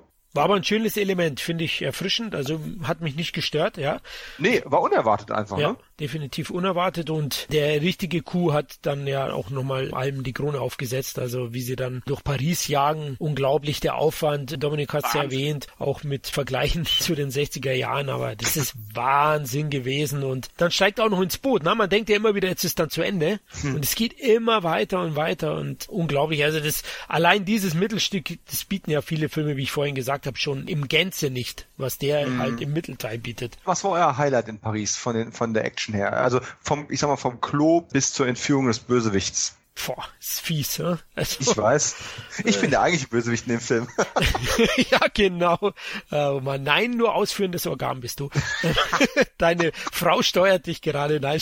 oh, eigentlich sind wir Sklaven unseres Babys. ja, genau. Boss Baby. Gut. Ja, das ist schwierig zu vergleichen, weil ich finde jetzt der Toilettenfight ist halt eine Fight-Szene. Das andere sind Verfolgungsjagden im großen Sinne. Ich tue mich da echt schwer. Aber okay, klar, das auf dem Motorrad ist schon sehr beeindruckend, weil man Cruise halt immer auch dann in den Nahshot sieht. Was der Film ja auch so toll hat, ist sind diese mittendrin-Momente, ja. Du fühlst dich als Zuschauer mittendrin. Nicht CGI verarscht, sondern du bist dabei. Ja, und das, und das Geile ist, ja. ohne hin und her zu wackeln. Ne? Mhm. Richtig. Was ja. du bei James Bond ja hast. Wackel, wackel, wackel. Oh, schrecklich. Ja, ja. Ja gut, das ist ja auch nicht der Crack. da geht es nicht anders. Ja, da ja ich, ich würde mal sagen, so für mich persönlich, wahrscheinlich hat sich das Auto, also einfach diese, allein dieser Drift-Moment, wo er rückwärts an diese Treppe noch runterknallt. Wisst ihr, was ich meine? Ah, das ja. ist einfach nur geil. Und dann fährt er das selber. Ich find's einfach nur Hammer. Ja, Wahnsinn. Und klar, auch seine, wenn er dann zu Fuß auch noch sich vorwärts bewegt, ist auch klar, haben wir alle in den Medien gesehen. Ich glaube, die Szene hat irgendwie jeder gesehen. Oh, äh, den, ja. Das kleine Missgeschick, das ihm, glaube ich, der Knöchel hat er sich gebrochen, glaube ich, darauf folgend. Ah, ist auch geil gedreht, denn die Kamera, die hängt ja an ihm, äh, die ist über ihm und du siehst halt wirklich und du hast diesen Bezug durch die Meldungen damals. Also, es ist echt ein Gänsehautmoment und das ist, wie du sagst, das ist spannend inszeniert. Ich meine, man weiß ja, er wird es immer überstehen. Das mhm. weiß man man bei Bond auch. Wichtig Mhm. ist aber, dass man, dass man es halt spannend inszeniert und dass man es glaubwürdig macht. Nicht Genau. irgendwas, was einfach ein Schmarrnes äh, einfügt, sondern es noch irgendwie in einer gewissen Weise glaubwürdig macht. Und Tom Cruise ist in Action-Szenen die Glaubwürdigkeit schlechthin, denn er macht fast alles selbst. Das Und ist eben halt äh, noch Intensität irgendwie. Ja. Also es ist sehr intensiv gefilmt, du bist einfach mittendrin und das macht das Ganze aus. Du äh, fieberst dann trotzdem mit ihm mit. Du denkst in dem Moment nicht dran, dem passiert nichts. Die Fortsetzung ist ja schon geplant.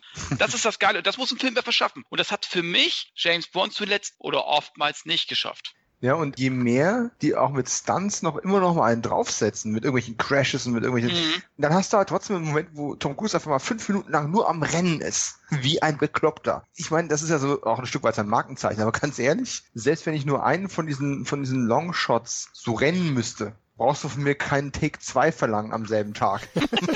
Oh, das müssen wir noch mal wiederholen. Ey, leck mich am Arsch. Ich laufe nur noch nach Hause. Ja, das ist es eben. Und äh, Paris ist so stark, ist wahrscheinlich auch das stärkste Element des Films, wenn ich jetzt als Actionfilm-Fan hier rede. Naja gut, aber wir haben ja dann tatsächlich auch einen ganzen Haufen Story, der dann da irgendwie passiert. Es ist manchmal ein bisschen verworren alles. Man kommt immer noch dann einigermaßen wieder rein, weil im Zweifelsfall die Story wieder zurückgesetzt wird. Jetzt fangen wir wieder von vorne an, Sprengkörper zu suchen. Wobei ich aber auch nochmal ganz kurz zu diesem Überfall im Auftrag der Witwe nochmal sagen muss. Es ist schon an der Stelle tatsächlich einfach clever gelöst. Man bringt noch so eine Traumsequenz, um die Ausweglosigkeit zu zeigen, dass Hand eben im Dienst dieser Mission und zur Rettung der Welt, was weiß ich, Zweifelsfall bereit sein muss, diese Polizisten zu erschießen. Und man denkt sich die ganze Zeit, wie kommt der da raus? Und wir als Zuschauer wissen ja schon, Henry Cavill ist ein falscher Schnauzer inzwischen. Ganz ehrlich, das wissen wir. ja, das wissen wir, seit er das Telefon an Angela Bassett übergeben hat. Übrigens tolle Aufnahme vom Eiffelturm. Wenn schon Eiffelturm, dann so bitte. Und was ist die Lösung? Das IMF-Team ist auch vor Ort. Das haben wir zu dem Zeitpunkt schon fast vergessen, weil wir uns so auf Tom Cruise und Henry Cavill fokussiert haben. Ist einfach wirklich schön strukturiert und gemacht. Und ja, wenn wir dann so, so langsam, ich möchte gar nicht sagen in Richtung Showdown uns bewegen, du bist ja schon fast außer Atem. Und der Film, ich meine, der geht wie lang? 147 Minuten oder irgendwas in der, in der Größenordnung? Und die haben sogar noch eine relativ große Stuntszene rausgenommen ja, diese gedreht, aber nicht verwendet haben. Sieht man auch sehr schön im Making-of dann, wo ich die ganze Zeit gedacht habe, bin ich im Film mittendrin eingeschlafen, dass ich mich daran nicht mehr erinnere? Nee, das war einfach eine Stunt-Sequenz, die sie rausgeschnitten haben. Einfach aus Pacing-Gründen. Und trotzdem fühlte sich der Film irgendwie nie lang an. Also der eben erwähnte Belmondo-Film, so sympathisch der auch ist, also ich will jetzt die Belmondo-Fans nicht verärgern, sonst haut mich Florian gleich irgendwie aus dem Podcast raus, aber das war kein Vergleich. Also bei dem fühlen sich halt dann 80 Minuten wie 160 an und hier haben wir 147 Minuten, die sich anfühlen wie 90. Das ist schon insgesamt einfach eine starke Leistung, oder? Ja klar, Ja, klar. also Ich, ich dachte, jetzt, ich würge jetzt meinen Zorn runter. Er hat Belmondo beleidigt indirekt. Ah. nein, nein. Kann, mir, kann ich ihn rausschmeißen? Kann ich ihn Jeremy Renner-mäßig einfach entsorgen zwischen den Podcasts? Ich werde einfach den Profi anrufen, der kümmert sich um dich dann. Ach nee, der ist ja, nee, jetzt spoilern wir den alten Film nicht. Das machen wir nicht. Also, du hast es auch nochmal schön gesagt, auch von der Struktur. Das ist sehr, sehr gut gelöst. Und der Film wird ja oft nur auf die Action reduziert. Das wird ihm nicht ganz gerecht, denn äh, strukturell und, und vom Ablauf her ist er schon auch sehr, sehr schön und gut inszeniert. Bietet auch einige gute Dialoge. Ich will jetzt nicht sagen überragend, aber er hat auch wirklich einige sehr, sehr schöne Einzelmomente dazu, neben der Action. Und deswegen finde ich es, ja, finde ich es den besten Actionfilm des Jahres 2018. Das kann ich hier vorwegnehmen. Soweit haben wir es ja nicht mehr bis zum Finale in- im Hubschrauber. Aber es ist wirklich ein, ein toller Film insgesamt, der auch dem ganzen Franchise gerecht wird. Können wir ja auch nochmal drauf eingehen. Er baut ja immer wieder kleine Verweise zu den Vorgängern ein. Ja, eben wie auch Michelle Monaghan, ne? Ganz ehrlich, ich persönlich, ich habe vorher versucht, mich von solchen Spoilern fernzuhalten. Nach ihrem Cameo-Auftritt in ähm, äh, Ghost Protocol? Ghost Protocol bin ich eigentlich gar nicht davon ausgegangen, dass sie nochmal eine größere Rolle jetzt bekommt. ich auch nicht. Ich habe, ich, da, wenn sie am Anfang dieser Traumsequenz gesagt habe, ich gedacht, alles klar, Cameo im Ghost Protocol, jetzt hier nochmal so eine Traumsequenz am Anfang. Ist nett, dass die die alten Figuren nicht vergessen, sofern sie noch irgendwie von Bedeutung sind. Aber ich bin nicht davon ausgegangen, dass er im letzten Akt auf einmal die wieder vor die Nase gesetzt bekommen. Und es war ja auch nicht notwendig. Ich finde, in Teil 4, glaube ich, zum Schluss des Films, da sitzt er irgendwie am Hafen oder so und dann sieht er sie, wie sie gerade ausgeht irgendwo. Ja. Und sie fühlt aber, dass er da ist oder sieht ihn sogar. Ich glaube, sie fühlt es einfach, ne? Und ich finde, das war eigentlich ein guter Abschluss eigentlich Mhm. für sie. Aber trotzdem hat mich jetzt auch nicht gestört, dass sie jetzt hier auch noch mal eine gewichtige Rolle bekommt. Nee, absolut nicht. Das war wirklich ein, schöner Bogen auch. Und mir gefiel auch diese, tatsächlich diese fast schon emotionale Grundaussage. Ich kann gut mein Leben leben, weil ich weiß, dass wenn irgendwas katastrophal Schlimmes passiert, dass du dann da bist und dass ich nicht der Grund bin, dass du mal irgendwann nicht da sein kannst. Das fand ich echt, für so einen reinen Unterhaltungsfilm fand ich es echt schön. Genau, das meinte ich eben. Ich konnte die Szene leider nicht äh, nennen. Ist schon länger her, wo ich ihn gesehen habe. Dominik, mhm. da zahlt sich das aus, dass du ihn erst gestern, na, vorgestern vor ein paar Tagen äh, Ich glaube vor drei Tagen oder so, ja, ja. ja. Genau, also, ähm, aber ich habe das schon noch im Kopf gehabt. Der hat wirklich auch dann wirklich tolle Momente. Ich habe ihn sogar mit meinen Mädels und meiner Frau gesehen, die auch Mission-Fans sind, dank mir, alle Teile hm. gesehen haben und den auch gut fanden, obwohl der natürlich sehr, sehr viel Action bringt. Aber er verteilt es dann doch sehr, sehr gut. Mhm. Und du hast es ja schon erwähnt, na, also für 150 Minuten wird er eigentlich nie langweilig. Auch wenn ich sage, es ist auch ein kleiner Schwachpunkt. Vielleicht ist er dann doch 10 Minuten zu lang. Ja, ich finde gerade so bei der Helikopter-Szene zum Schluss, diese Helikopterjagd, ich meine, ja. ich finde es unterhaltsam aber notwendig war es nicht. Das war ja so notwendig wie der letzte Roboterkampf in äh, sämtlichen Transformers-Filmen, der, der auch nochmal 20 Millionen kostet, aber auch nicht mehr den Film verbessert, letzten Endes, ne? Ja. Aber Kevin, das ist ja das äh, Paramount-Markenzeichen. ja, aber es hat mich jetzt trotzdem nicht gestört. Aber man merkt halt, naja, das war jetzt nochmal so ein, so ein Bonus, der hätte jetzt nicht ja. unbedingt mehr das Finale da auf diesen, das war das so, diese Plateau da, ja. Ja, das hätte auch gereicht, theoretisch. Und da haben sie doch auch schon was geschnitten, weil in einem Trailer sieht man, wie er mit dem Hubschrauber einem LKW entgegenfliegt. Mhm. Und diese Brücke ist, meine ich, auch rausgenommen worden. Aber ähm, McQuarrie hat ja ähm, quasi kundgetan, dass er grundsätzlich kein Fan davon ist. Also er glaubt nicht an geschnittene Szenen oder an Director's Cuts, weil er sagt halt, wenn du Regisseur bist und du machst einen Film, dann ist das, was du rausgebracht hast, das ist dann der Film. Jetzt, jetzt hör auf, dann ähm, später mit Entschuldigungen, mit geschnittenen Szenen oder mit, mit alternativen Versionen zu kommen. Quasi ähnlich wie es ja Christopher Nolan auch macht, der sagt, äh, von meinen Filmen wird es nie Outtakes geben, weil ich möchte, dass Schauspieler sich frei fühlen können, zu experimentieren und auch zu scheitern und dann das bestmögliche Ergebnis auf Film zu bannen. Und dann möchte ich nicht, dass für die reine Unterhaltung dann eben Verpatzer oder so irgendwas dann der Öffentlichkeit zugänglich gemacht werden. Dem zum Trotz hat er für die Blu-ray tatsächlich eine kleine Montage an ähm, geschnittenen Szenen mit draufgepackt, wo man ein paar von den Sachen auch mit dem Hubschrauber teilweise nochmal sehen und erahnen kann. Das passt aber tatsächlich auch zu Agenten und oder Action-Thrillern so aus den 90ern. Erinnert ihr euch noch, wo Trailer gemacht worden sind, lange bevor die Filme fertig postproduziert wurden und du dann ganz oft in den Trailern irgendwelche Sachen drin hast, die im fertigen Film überhaupt nicht mehr vorkamen. Das ist ja so ein bisschen in der letzten Zeit, wo das alles so eng getaktet ist, ist es ja fast aus der Mode gekommen. Hast du ja ganz, ganz selten, dass du in, in Trailern noch anderes Material drin hast als im Film. Das stimmt, ja. ja. Vielleicht eine Hommage an die 90er, wer weiß. ja, oder, oder einfach nur ein praktischer Zufall. Okay, vielleicht auch. okay. Aber ähm, die Helikopter-Szene, ich fand sie spektakulär. Sie hätte aber auch tatsächlich ein bisschen kürzer sein können. Also insgesamt die Szene ja drin sein können, damit die auf dieses Plateau überhaupt kommen. Aber man hätte es ein bisschen tatsächlich kürzer fassen können. Aber um jetzt nochmal zurückzugehen, ne, wir haben jetzt wieder eine neue Location, wieder ein neues Land. Wir haben natürlich nicht in, ach, wie heißt es, wieder in Kaschmir gedreht, sondern die haben das tatsächlich dann in Neuseeland gedreht und spektakuläre Landschaftsaufnahmen. Ne? Und dann hast du eben so diesen, wo du denkst, jetzt geht's aber richtig in den Showdown rein, jetzt geht's nur, jetzt werden nochmal alle Register gezündet, jetzt geht's richtig auf die Visage und dann steht Tom Cruise einfach mal fünf Minuten darum, weil er quasi in seine Ex reinläuft. Am Ende der Welt, was du überhaupt nicht erwartet hast. Also er hat es nicht erwartet und ich habe es auch nicht erwartet. Und ja, dann kommen wir quasi in den zweigeteilten, na eigentlich sogar dreigeteilten Showdown. Wir haben ja quasi die Nebenhandlung mit Wing Rames und Michelle Monaghan, die dann versuchen, die eine von den zwei Bomben, um die es am Ende noch geht, auszuschalten. Und wir haben äh, Simon Pecks Charakter und die äh, schon viel gelobte Rebecca Ferguson, die dann versuchen eben Sean Harris, das Bösewicht Überbleibsel aus dem Vorgängerfilm, dem noch zu Leibe zu drücken, während Tom Cruise eben Superman in den Arsch treten möchte. Ja, da wird's, da wird's jetzt ein bisschen haarig. Also ich habe vorhin schon am Schnauzer gewackelt. Ich höre jetzt echt mit den Schnurrbartwitzen langsam mal auf. Aber ähm, Sean Harris, Wer hat sich gefreut, dass Sean Harris wieder mit dabei ist? Kanto? Ja, ich natürlich. Ich fand ihn super in Rogue Nation. Ja, aber fandst du ihn jetzt noch genauso gut oder besser? Nein. Äh, hat die Figur irgendwas Neues hinzugesteuert? Nein, natürlich nicht, aber es hat in gewisser Weise die Brücke geschlagen, ne? von Syndikat oh. zu den Aposteln. Ah. Es war nicht perfekt gewählt, wobei ich finde, der hat so eine richtig miese Fresse, deswegen gefällt er mir einfach, den kannst du immer einsetzen als Schurken, ja, der bringt Schauwerte sozusagen, neben dem Schnauzer von Kevin. Ja, na gut, das, ist, das war ja sowieso ein sehr bärtiger Film, muss man sagen. Selbst Tom Cruise hat am Ende einen Bartschatten, war sehr beeindruckt. ja, ist, ist, doch, ist doch wahr.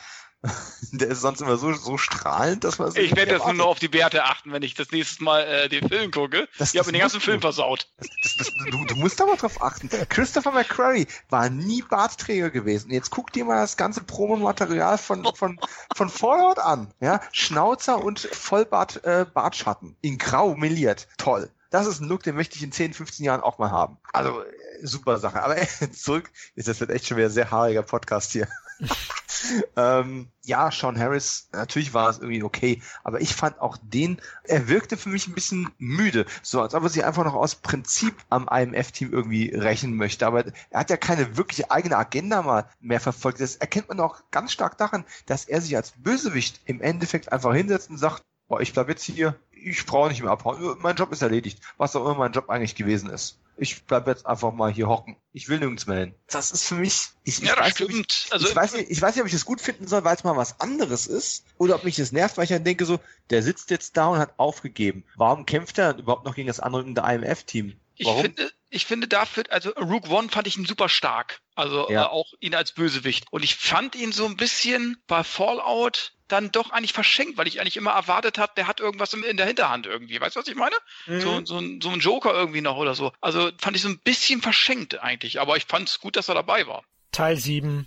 Ja, gut, okay. Ja, gut. Gerne. Ja, äh, wahrscheinlich. Aber dann war es hier echt ein bisschen dünn. Ja. Der Fluch des Mittelteilfilms. du glaubst mir wirklich meine ganzen Ridley Scott-Sprüche, ey. Ja, es ist ja auch so. Ich meine, wir kommen ja noch dazu. Es wird noch ein paar Fortsetzungen geben. Natürlich. Aber ähm, grundsätzlich der Kampf war okay, die Konfrontation in der Hütte. Und da muss ich jetzt wieder sagen, das ist halt wieder diese Balance, die die Mission Impossible-Reihe einfach super gut drauf hat. Du hast diese absoluten over-the-top, mega, was weiß ich was Sequenzen mit Tom Cruise, der selbst den Hubschrauber fliegt, der selbst die Stunts, diesen Korkenzieherflug macht, weiß der Geier was alles. Und vor allem viel härter eigentlich noch, vorher sich aus dem Helikopter stürzen lässt. Ich meine, klar ist der mit Seilen gesichert, dass er an diesem, an diesem Knäuel nicht vorbeistürzen kann. Aber möchtest du dich mit Mitte 50 diese, was weiß ich, 20, 30 Meter darunter stürzen lassen? Mit dem Rücken auf diesem Ding aufschlagen? Scheißegal, ob du einen Rückenpolster hast. Das tut weh. Ich kann mir nichts Schöneres vorstellen. Natürlich. Nein, klar, natürlich. du hast recht, klar, es ist Wahnsinn. Also ich sag auch immer, klar ist der gesichert, ja, weil Kumpels, boah, der ist doch gesichert, das ist kein, ja, hey, äh, stürzt ja, du dich da mal runter und wie viel Power du da brauchst, dich da wieder hochzuziehen, ja. Was meinst du, ist denn, wenn man jetzt so das mal vergleicht zwischen Tom Cruise und Steven Seagal, ist Steven Seagal auch gesichert, wenn er jetzt drei Stufen die Treppe hochgehen muss, oder ist es dann auch, ist es prinzipiell sowieso ein Double? Ja, nein, es ist, es ist eigentlich die größere Leistung, ja, da hast du recht von Seagal, wenn er nicht gesichert ist. Ja, jetzt, jetzt, ich sag mal, jetzt, ohne deinen Kumpels zu nahe treten zu wollen oder potenzielle Hörer zu vergrätzen, ganz ehrlich, ich weiß, man steht unter Adrenalin, wenn man einen Film macht. Ich habe auch vielleicht sogar teilweise dummerweise Stunts gemacht für Atomic Eden. Ähm, die Story habe ich, glaube ich, in irgendeinem Podcast schon mal erzählt. Aber man sollte das eigentlich sagen den Profis überlassen und erstmal die Überwindung an so einem Helikopter zu hängen und loszulassen. Jetzt wird natürlich der eine oder andere mir entgegenschreien, ha, ich bin schon Bungee-Jumpen gegangen. Schön für dich. Aber auch beim Bungee-Jumpen springst du halt runter ins Leere und knallst nicht irgendwo auf und spielst dann bitteschön noch weiter. Es gehört schon was dazu. Plus das Alter, plus der Stress, plus du musst es mehrfach machen mit einmal, ist es ja nicht im Kasten. Ja, ich finde das bemerkenswert. Tom Cruise, da muss man auch sagen, der ist das Geld wert. Ich meine, wer 20 Millionen wert davon abgesehen. Aber ich finde, wenn dann einer so viel Geld wert ist, dann er. Ich habe letztens eine Story ge äh, gelesen von Roland Emmerich zu Dreharbeiten von Stargate. Da hat er zum James Spader gesagt, du musst dich jetzt mal eben diesen Sandberg runterpurzeln. Ne? So runterpurzeln lassen. Und sagt James Spader, das kann ich nicht. Da brauche ich einen Double, einen Stuntman. Und dann ist Roland Emmerich diesen Sandberg hochgegangen, wie so ein kleines Kind quasi, und hat sich runterrollen lassen. Und dann konnte James Spader natürlich nichts mehr sagen irgendwie, ja. ne? Und hat ja. die auch runterrollen lassen. Das Schöne an der, an der Sache ist, die Szene wurde sowieso komplett rausgeschnitten. ja, aber das ist ja, ist ja relativ verbreitet. Ich weiß nicht, ob wir diese Story gehört haben von dem großen, äh, in Deutschland relativ unbekannten Larry Cohn, der kürzlich leider verstorben ist. Großer ähm, ja. Exploitation-Film äh, von der Ostküste. Und der hat ja auch mit äh, Fred Williamson zwei oder drei Filme gedreht. Ich meine, die haben ja auch immer ohne Drehgenehmigung, immer hart am Limit gedreht und ihre Stunts selber gemacht, weil keine Stuntmans bezahlt bezahlt werden konnten. Und dann war das einfach auch so Szenen, wo die mit dem Taxi durch New York rasen, wie blöde, und Fred Williamson aus dem fahrenden Auto rausspringen sollte. So, sagt er, ihr springt doch nicht aus dem fahrenden Auto raus, bist du noch, bist du noch zu retten, ne? Da mussten die natürlich eine Probefahrt machen, wo sich Larry aus dem Auto rausgestürzt hat. Als es bei ihm funktioniert hat, hat's Fred dann auch gemacht. Aber die Szene ist sogar im Trailer drin, die könnt ihr sehen. Der springt aus dem fahrenden Auto raus und weil der Wagen zu nur am Gehweg ist, fliegt der voll auf diese, auf diese Bordscheinkante drauf. Autsch! Und dann da noch ein ganzes Stück drüber. Also so Kleinigkeiten können auch mal ganz böse ins Auge oder in dem Fall in die Schulter gehen. Echtes Method Acting. ja, also das ist, Stunts sind schon ein Geschäft für sich selbst. Also egal wie gut ich gesichert bin und egal wie viel du mir bezahlst, mich kriegst du schon allein wegen meiner Höhenangst nicht auf so ein Plateau, wo ich an, an drei Schnüren hänge und dann eben einen, einen Faustkampf an der Klippe mache, der, wo es dann, keine Ahnung, einen Kilometer nach unten geht. Im Leben nicht. So viel Geld kannst du mir nicht bezahlen. Und an dieser Stelle muss man auch den Schnauzer äh, loben, denn der war ja mit, mit, in der Szene, ne? klar, klar. Ja, der, der, war ja auch im Helikopter. Der, der hat da den Vorteil gehabt, dass er sich A noch besser absichern konnte und B nicht auch noch selber fliegen und schauspielen musste, sondern der konnte sich tatsächlich auf sein Schauspiel fokussieren. Aber hat er auch gut gemacht an der Stelle, gar keine Frage. Helikopterjagden hat man eigentlich seit den, ach, seit Jahrzehnten schon immer mal wieder gesehen. In letzter Zeit sind sie ein bisschen aus der Mode gekommen, habe ich so das Gefühl. Aber er hat natürlich selten in der Qualität gehabt wie hier. Also gar keine Frage. Das stimmt, ähm, ja. Also Cruise hat sich da auch echt reingehängt und ist mir egal, ob der vorher schon irgendwie grundsätzlich irgendwas fliegen konnte. Mit so einem Helikopter durch solche Schluchten, das ist eine Hausnummer. Also so viel ich auch zu nörgeln habe an Kleinigkeiten oder auch an dem Finale, das ist einfach tatsächlich auch das Geld für die Kinokarte wert, das ist ja. das Geld für die Blu-ray wert. Da brauchen wir keinen zu kommen. Ich guck's mal, es auf Netflix umsonst ist. Ja, verdammte Kacke. Also wer für sowas nicht mehr aus dem Haus geht oder sich das Ding ins Regal stellt, weil man sich sowas nochmal angucken möchte, der kann es mit dem Film gucken auch bleiben lassen. Also wirklich, tut mir leid, ist so. Und was ich noch sagen wollte gerade eigentlich, immer wenn du diese Over-the-Top-Action im Helikopter, wenn die gerade anfingen, so ein bisschen zu viel zu werden, was machen sie? zeigen einen schönen, guten, altmodischen Faustkampf in der Holzhütte. Schneiden sie immer wieder schön zurück. Das ist es, was mit der Balance vorhin meinte. Das haben sie einfach raus an der Stelle. immer schön gegensteuern. Einfach toll. Lange Rede, kurzer Sinn, toll. Ja, jetzt wo wir zum Fazit kommen vom Film, wollte ich auch sagen. Also du hast es gesagt, Dominik, da bin ich ganz deiner Meinung, auch wenn wir, wenn wir unterschiedliche lange Schnauze haben. ich wollte schon was anderes sagen. äh, visu also visuell und handwerklich ist das echt ein Actionbrett vorm Herrn. Absolut sein Geld wert, ja, da hast du recht. Also jeder, der einfach nur dem Genre ein bisschen was abgewinnen kann, der muss den in der Sammlung haben und bitte auch in physischer Form, weil, wie erwähnt, tolles Bonusmaterial und so ein Ding, das muss man in der Hand halten. In der Hand halten oder eben, keine Ahnung, vom Dach abseilen oder irgend sowas. Also, du, du kannst ihn, den Film ja nicht einfach auspacken und in deinen Blu-ray-Player reinschieben. Du musst schon mindestens das Schubfach mit der Fernbedienung aufmachen und dann die Disc von drei Meter Entfernung so ganz elegant aus dem Handgelenk da reinschmeißen. An drei Bierflaschen vorbei. Äh, ich habe an der Couch auch zwei Rollen gemacht, ne? Über die Couch so drüber und dann Nein, also ich werde mir den heute Abend nochmal wieder angucken, weil ich jetzt schon, allein, dass wir darüber geredet haben, jetzt nochmal wieder Bock habe, diesen Film zu gucken, obwohl ich den das letzte Mal vor zwei Wochen geguckt habe. Also ich habe jetzt schon wieder Bock. Das ist so. Und danach guckst du ein Abenteuer in Rio mit Jean-Paul Belmondo. ja, genau. Zum Einschlafen. Oh, jetzt auf Belmondo am Tag. Also es ist aber wirklich fast, es ist tatsächlich ein sehr, sehr ähnlicher Film. Nur ohne Agenten. Aber du hast quasi in jeder zweiten Szene rennt er hinter irgendeinem Fahrzeug her, in tatsächlich einem ziemlichen Affenzahn. Und du hast malerische Locations und er macht seine eigenen Stunts und er ist viel am Grinsen.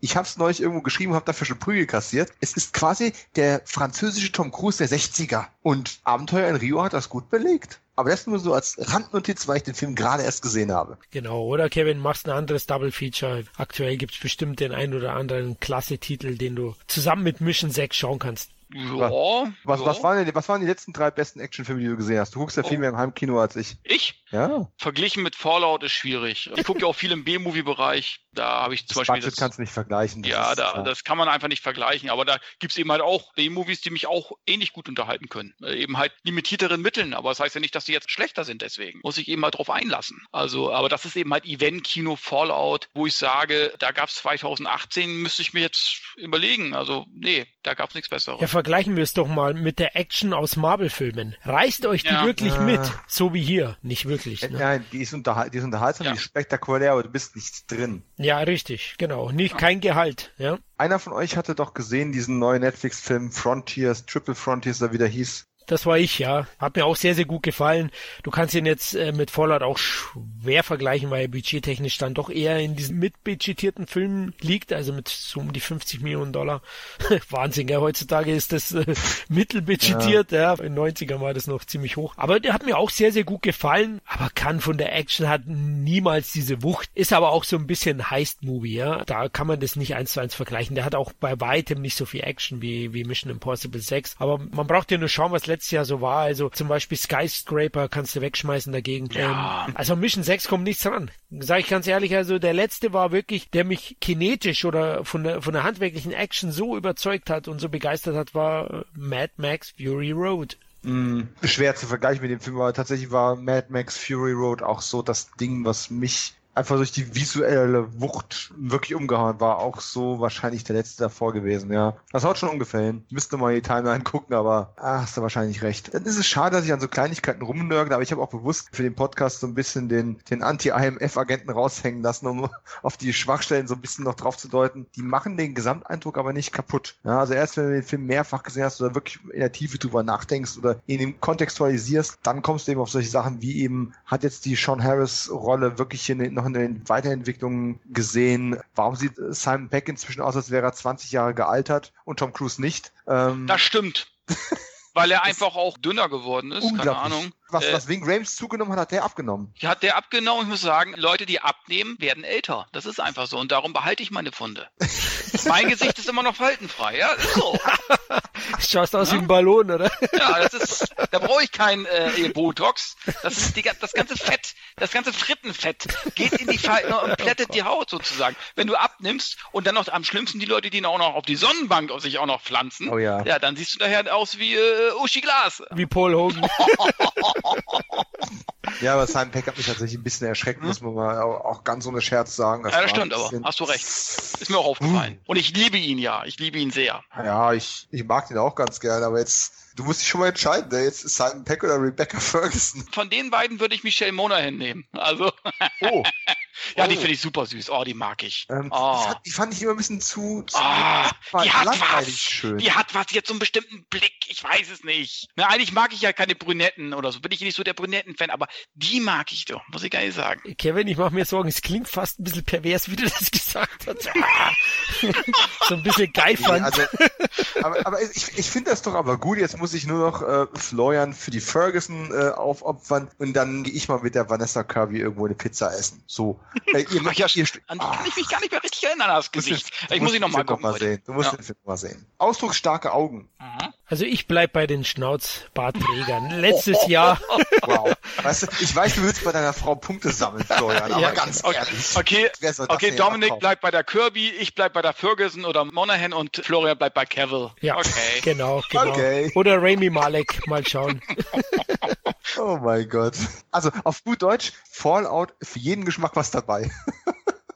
Genau richtig. Und jetzt, wir haben ja gesagt, seit Mad Max Fury Road haben wir keinen vergleichbaren Actionknaller gesehen wie Fallout. Wie lange, Dominik, müssen wir denn warten, bis es mit Ethan Hunts Abenteuer weitergeht? Wir haben natürlich einen gewissen Mr. Wick unterschlagen, der actionmäßig durchaus auch noch ein bisschen gepunktet hat. Aber grundsätzlich ist schon Top-Liga. Ne? Und wann es weitergeht, äh, ich habe es nicht mehr den Kalender vor mir, aber 2021, wenn mich nicht alles täuscht, und dann 22 der nächste sind ja quasi jetzt zum ersten Mal in der Geschichte des Franchises gleich zwei grüne Lichtlein angegangen und die werden wieder, vorausgesetzt es kommt nicht dazwischen, von äh, McHugh und äh, Cruz im Doppel geliefert. Also dieses, wir bringen immer einen neuen rein, ist dann aber endgültig vom Tisch und kann irgendwann als kleine Anekdote aus den Anfangstagen des Franchises mal irgendwann gewertet werden. War mal ein Markenzeichen, ja. ja. Allzu lang müssen müssen wir ja nicht mehr warten. Und ja, ich denke, das hat ein bisschen auch damit zu tun mit Cruz Alter und mit dem Erfolg, na Kevin, weil Teil 6 ist der erfolgreichste. Ja, der hat 790 Millionen eingespielt. Der erfolgreichste Teil der Reihe, also der sechste Teil der Reihe ist auch der erfolgreichste. Das ist, ich sage Fast and Furious Phänomen quasi. Mhm. Und ja, das ist logisch, dass die dann auch sagen, ja gut, dann äh, nicht nur aufgrund des Alters, sondern auch aufgrund des Erfolges, dann machen wir gleich zwei Fortsetzungen, weil die laufen sowieso. Ne? Und die werden auch laufen. Da gehe ich ganz stark von auch. Auch in China ist er ja auch sehr gut gelaufen. Fallout. Darum hat er ja eben halt auch nochmal so knapp, ich glaube, 80 Millionen mehr eingespielt als der Vorgänger. Ja, ich bin mal gespannt, wenn, wenn Cruise die 60 mal überschritten hat, ob sie dann tatsächlich sagen, sie stellen die Reihe in der Form ein und rebooten das irgendwann ein paar Jahre später, wenn sie die Marke quasi nochmal melken wollen, oder ob sie Cruise dann tatsächlich aus dem aktiven Dienst ein bisschen mehr in dieses Teamleader-Position tatsächlich reinbringen, wie damals eben zu Zeiten von Cobra übernehmen sie. Äh, siehst du mit Jim Phelps, der war ja auch nicht unbedingt derjenige, der immer die Enforcer-Freund die Action zwingend gemacht hat, sondern auch ein bisschen mehr das Mastermind, was geplant hat. Äh, ob sie den Franchise dann an der Stelle nochmal transformieren, da bin ich mal auch gespannt, aber in fünf Jahren und ein paar Podcasts später wissen wir wahrscheinlich mehr. Aber glaubst du, Cruz lässt es mit sich machen? Ich weiß es nicht. Cruz ist ein cleverer Geschäftsmann. Die Frage ist, ob er ist sowieso, wenn er irgendwann diesen, diesen Sprung machen muss vom Actionstar und der jugendlichen äh, dauerjungen Grinsebacke weg. ähm, ja, irgendwann kommt das ja. Ja ne? gut, da lässt er sich einen Schnauzer wachsen. Das ist doch ganz einfach. ähm, ja, aber es wird dann halt einfach die Frage, geht er ins Charakterfach? Geht er mehr in die Produzentenschiene, also tatsächlich mehr so hinter die Kulissen? Ich sehe ihn nicht als so einen grantelnden äh, Clint Eastwood Alterswerk-Typ. Ein Grinsen. Aber, ja, hey, gut, das wäre ein Robert Redford, ne? Quasi.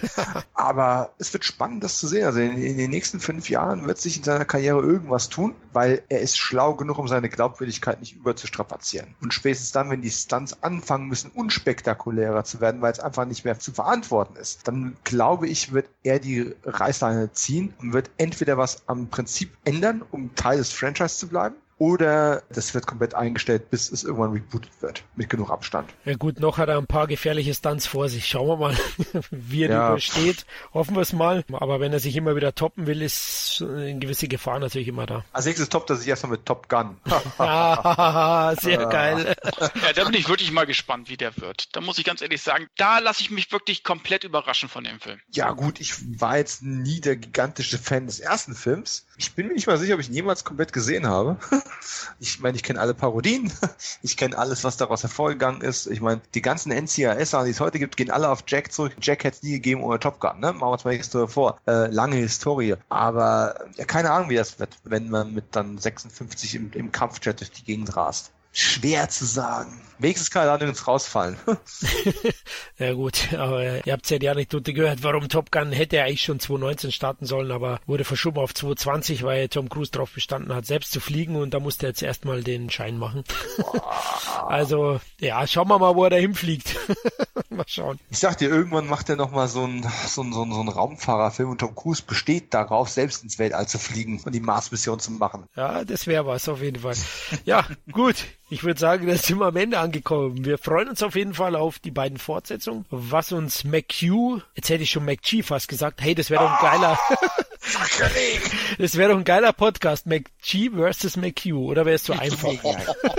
Ja, ja, ja, ja. Oder ist das der von äh, Drei Engel für Charlie? Oder wer ist das? Ja, der ist das. Genau, der, wo auch Supernatural eine sehr gute Serie produziert hat. Und den besten Terminator. Gut, also, liebe Oh Hörer, mein Gott. Hier, jetzt müssen wir die Mission abbrechen, ganz ehrlich. ich wollte gerade sagen, ich erlöse euch jetzt und ähm, danke euch, dass ihr euch wieder Zeit genommen habt. Riesig Spaß gemacht. Dito. Ja, aber sehr, sehr gerne. Und äh, vielleicht zum Abschied noch, wie fanden wir jetzt Fallout im Vergleich zu den anderen Filmen? Oh. Also soll ich, soll, ich mal meine Liste sagen, so meine Es, es, ist ja, Punktliste? es ist ja noch sehr frisch, ich weiß. Man sollte das erst mit als Abstand und mehrfacher Sichtung, Ja, aber ich, jetzt also meine Liste, meine Mission Impossible Liste würde ich jetzt Ja. mal sagen. Teil 3, 9 von 10. Oh, Teil 5, 8,5 von 10. Teil 6, 8 von 10. Teil 4, 7,5 von 10. Teil 1, 7 von 10. Und Teil 2, 6,5 von 10. das ist äh, sehr detailliert. Sa- Sagen wir doch mal die ersten drei, Top drei. Top 3, also wie gesagt, Mission Impossible 3, dann 5 und dann 6. Okay, macht absolut Sinn. Spontan würde ich tatsächlich auch den Teil 3 noch an der 1 lassen, aber ich habe ihn tatsächlich ewig nicht mehr gesehen. Äh, ich würde auch sagen 3, 5, 6. Also jetzt so die, die letzten beiden mit- von Aber ganz eng, echt ganz Ja, ja, ja, ja, ja, ja. Florian? Ja, ich will gar nicht langweilig sein. Es ist sehr, sehr ähnlich. Es ist, wie der Kevin sagt, es ist sehr, sehr eng. Ich habe noch eine große Liebe auch für den ersten Teil. Mhm. Also drei ist bei mir auch an der ersten Stelle. Ja, vielleicht, also vier mag ich auch sehr gern, hat sich aber ein bisschen verschoben. Ich glaube, im alten Mission Cast war ich noch größerer Fan von vier. Mittlerweile hat er ein bisschen bei mir an Popularität verloren. Aber Ich würde dann sagen eins und sechs. Ja, das klingt doch relativ gut. Teil 2 und Teil 4 sind so die, die so ein bisschen bröckeln, die so ein bisschen rausfallen. Warum auch immer. Ich weiß noch, Mission 2 war damals noch ein großer Hype, als der rauskam. Ne? John Woo macht Mission ja. Impossible.